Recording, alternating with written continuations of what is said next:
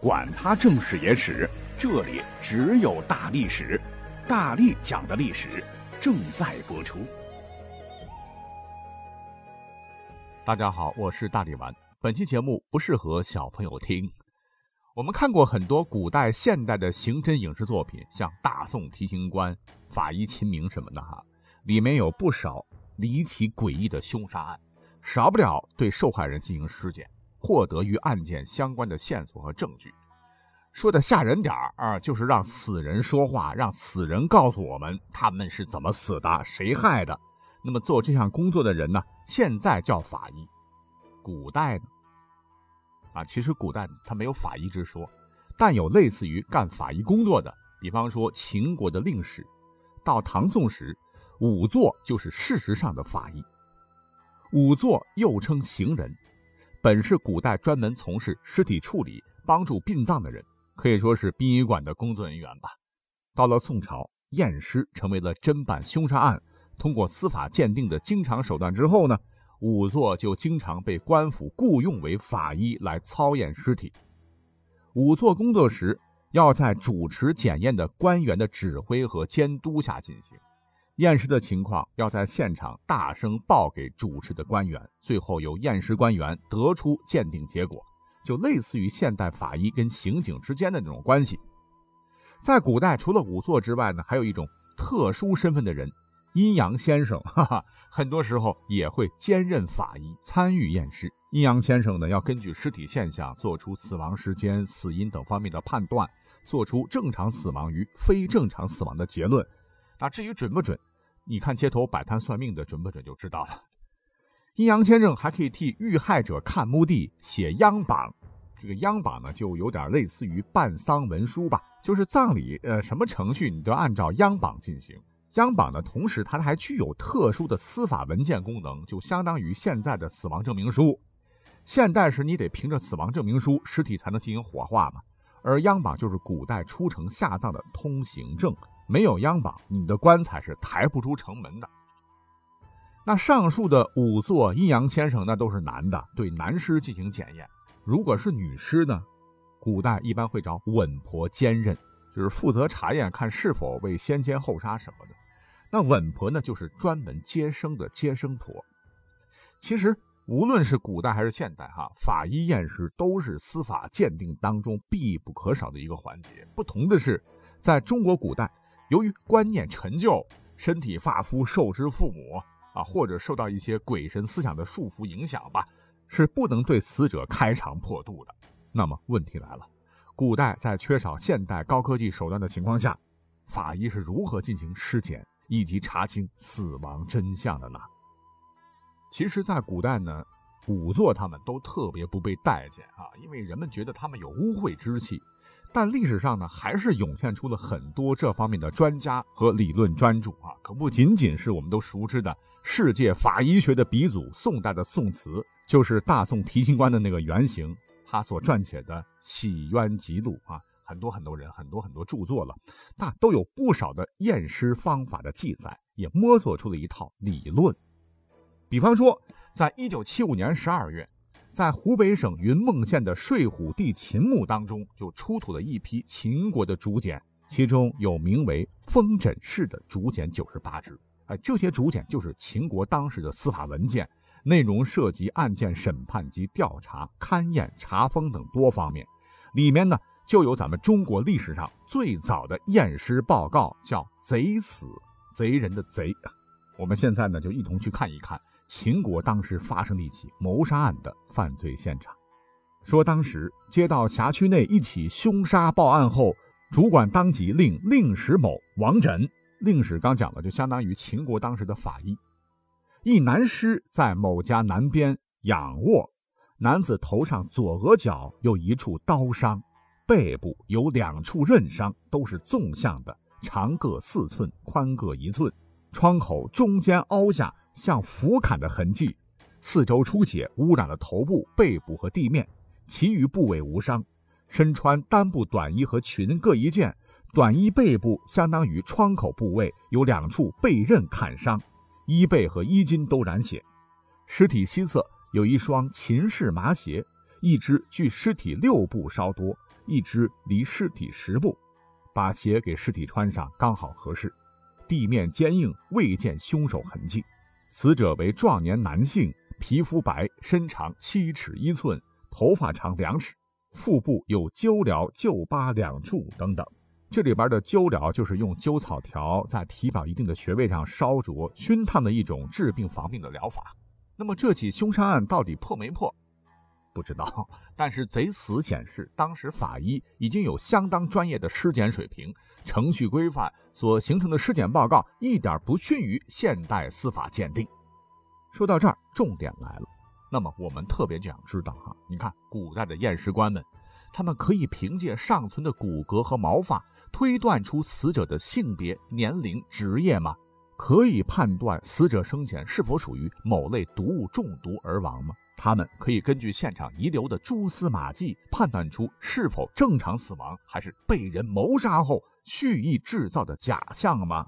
古代仵作真的像电视剧演的那么神吗？他们验尸的方法是否具有科学依据呢？下面我们就来好好的聊一聊古代仵作鉴定尸体的十大秘籍。秘籍一：蒸骨验伤，又称红伞验尸定伤情啊。我们从很多影视作品当中，动不动就会出现什么蒸骨验伤啊，笼屉里边把遗骨蒸一蒸，那完全是编剧瞎编哈。根据古籍记载，蒸骨验伤就是要把一具尸骨洗净。用细麻绳串好，按次序摆放到竹席之上，挖出一个长五尺、宽三尺、深两尺的地窖，里面堆放柴炭，将地窖四壁烧红，除去炭火，泼入好酒两升、酸醋五升，就乘着地窖里升起的热气，把尸骨抬放到地窖中，盖上草垫，大约一个时辰以后，取出尸骨，放到明亮处。迎着太阳，撑开一把红油伞，进行尸骨的检验。书中云：若骨上有被打处，即有红色微心；骨断处，其连接两头各有血晕色。再以有痕骨照日看，红则是生前被打分明；骨上若无血印，终有损折，乃死后痕。哎，这是一种非常科学的方法。基本原理就是红油伞将红色之外的可见光全部挡起，长波的红外线透过伞照到骨头上，如果骨头上面有伤，及骨头里边的血管破裂出血，血液受红外线一照射就会显现出来，而在没有照射之前就看不大清楚啊。这跟现代刑侦学中侦测血迹的荧光反应非常相似。秘籍二啊，除了最有名的蒸骨验伤。还有低成本的滴水验伤法。仵作接到衙门需要验尸的时候呢，都会随身携带一些验尸必须的东西，像醋、葱、川椒、食盐、腊梅等。你像完整的皮肤，它光滑有弹性啊，滴水在上面水会流走；而伤口部分的皮肤组织僵硬，水流到伤口附近的皮肤会停滞不前，由此判定伤口的位置。如果这个时候你还发现不了啊，就用腊梅花与大葱、川椒、食盐一起捣碎，做成饼状，将饼子呢放到火上烤烫，再用一张纸贴到需要验看的地方，用这种腊梅饼在上面反复的熨烙，伤痕就会显现出来。为什么古代的仵作会想到用这个饼在尸体上烙呢？这是什么脑洞？好，秘籍三：动物实验验证法。啊，既然古代。不能对受害者大不敬，但是可以用动物来做实验证明之。根据同样是南宋的法学家郑克撰著的一部法学著作《折玉归鉴》记载，说三国时曾经有一个县令，名叫做张举。当时啊，有一个女人有了外遇，伙同奸夫将自己的丈夫杀了，为了掩人耳目，伪造失火致死。如何才能验证死者是被谋杀的？县令张举就想出一招，使案情真相大白。举乃取猪两口，一杀之，一活之，而鸡心焚之。活者口中有灰，杀者口中无灰。因验尸口果无炭也，居之服罪。就他弄来两头猪啊，杀死一头，另一头不杀，将两头猪投入到燃烧的柴堆中，结果被烧死的猪嘴里有灰，而被杀死的嘴里面没有。依此原理验尸，被杀丈夫的嘴里不见污物，至此杀夫女子无话可说，认罪伏法。张县令虽然不是法医了，但是这个方法古代经常被历朝历代的仵作所使用，哎，这也体现出了古代出色的检验水平和负责的工作态度。秘籍四：经验推论法。有句话怎么来说？没有路，趟的人多了就有路了。哈哈，既然是一种情况反复出现被证实，总结其规律就可以形成判定的标准。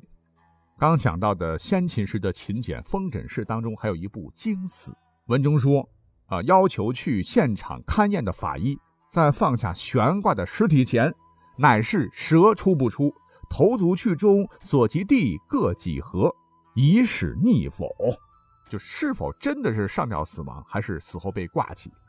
上吊死的呢，一般都会舌头伸出来，大小便失禁；如果是死后挂起来的，无此现象。这就让法官十分的去好分辨。当然了，舌头验尸时哈还要根据具体情况来判断，不伸出来也不一定是死后全起，也可能是吊死的。秘籍五：尸斑推测死亡法。因为人死了以后呢，血液循环停止，心血管内的血液呢，因为缺乏动力，又因为本身重力而循血管网沉积于尸体低下部位，致使低下部位的血管扩张。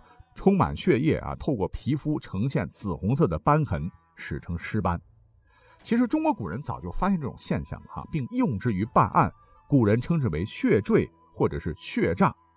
如果是上吊身亡的，那尸斑分布于上下肢的远端，即宋词所写的《起源集录》当中对字义条中的描述：腿上有血印如火灸斑痕，及肚下至小腹并坠下青黑色。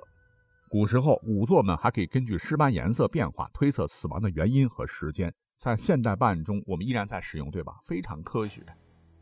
秘籍六：口诀推算死亡时间法。除了刚才讲的，依据现代科学，人体一旦停止所有的生理活动，身体各器官和组织机能便会逐渐停止。而随着死亡时间的延长呢，就会出现不同的变化。古人们早就掌握了这一规律。也会通过一些尸表的特征来推断死亡的时间。仵作们从古至今就流传了一个口诀：子午卯酉掐中指，辰戌丑未手掌书，寅申巳亥全着手，亡人死去不差时。意思就是二十三点至凌晨一点，五点至七点，十一点到十三点，十七点到十九点去世的人会掐住自己的中指。凌晨一到三点，七到九点。十三到十五点，十九到二十一点闭眼的手呈放开形状；凌晨三到五点，九到十一点，十五到十七点，二十一至二十三点断气的手是呈握拳状的。那这个口诀准确度有多高呢？我觉得还是值得商榷的哈。秘技七：昆虫寻踪法，就是用苍蝇啊去寻找洗去血迹的凶器的方法。这也是现代法医昆虫学的思路之一，也经常被用到很多关于凶杀案件的电视剧当中了，就不多说了。秘籍九，检地法，检查的检啊，土地的地。如果死者的尸骨都没有了，宋词有个绝招，就唤作捡地法。凶犯将被害人杀死，然后放火焚尸，伪装成火灾。发现尸体时，尸骸已经烧尽，犯罪证据没有了，怎么办？这时宋词建议。清扫现场残骸灰尘，然后在地面上泼洒酒和醋。如果地面上出现鲜红的血迹，血迹就是即使放火也烧不掉的凶犯罪证。实际上啊，酒、醋和血液当中的物质会发生一种化学反应。现代法医则用联苯胺和过氧化氢替代了酒和醋啊，这个方法是非常科学的。秘籍十：银钗验毒。在一些古装片中。我们经常可以看到剧中人物用银针测试酒水、食物等是否有毒，还有仵作用银针测试判断受害尸体是否属于毒杀的情节。但是判断依据是非常简单了哈，银针戳下去变黑就是有问题，不变黑就是没问题。